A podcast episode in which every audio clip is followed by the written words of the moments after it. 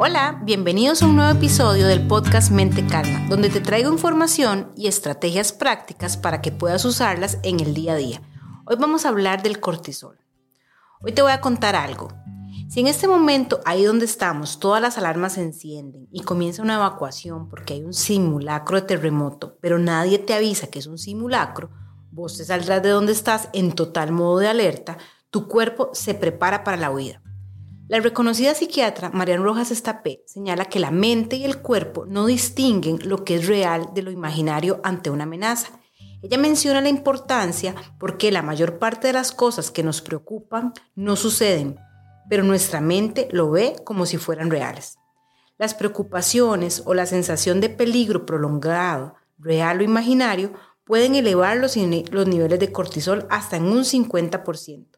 Así que nuestro cuerpo no se pone en marcha solo ante un peligro real o una amenaza, se activa igual cuando estamos en una constante preocupación.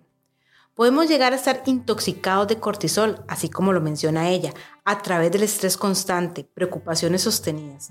Si estamos intoxicados de cortisol, estamos quitando espacio a la serotonina o dopamina, que son hormonas que tienen un impacto positivo y de bienestar en, en el cuerpo y en la mente. Tendremos niveles en tres planos, físico, psicológico y conductual. Esta reconocida psiquiatra habla que es ahí donde comenzamos a padecer, por ejemplo, alopecia, que es caída de cabello, temblor de ojo, sudoración excesiva, una sensación de ahogo, parestesias, que es este adormecimiento en las extremidades, problemas con la tiroides, migrañas y fibromialgia.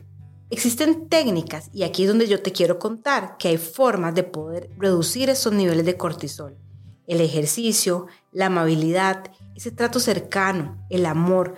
El amor, cuando aumenta la oxitocina, baja el cortisol. Eso lo podemos ahondar más en el libro de ella misma, eh, Encuentra tu persona vitamina.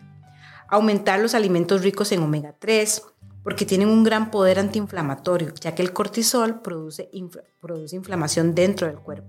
El mindfulness, trabajar en pensar cosas positivas. Todo eso son técnicas que nos pueden ayudar a disminuir el nivel de cortisol en nuestro cuerpo.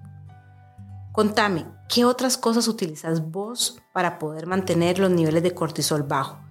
Recuerda que puedes encontrarme en Facebook e Instagram en el perfil Mente Calma para que estemos en contacto y me contés cuáles de estas estrategias estás aplicando en tu día a día. Los espero en nuestro próximo episodio. Chao. ¿Qué tal?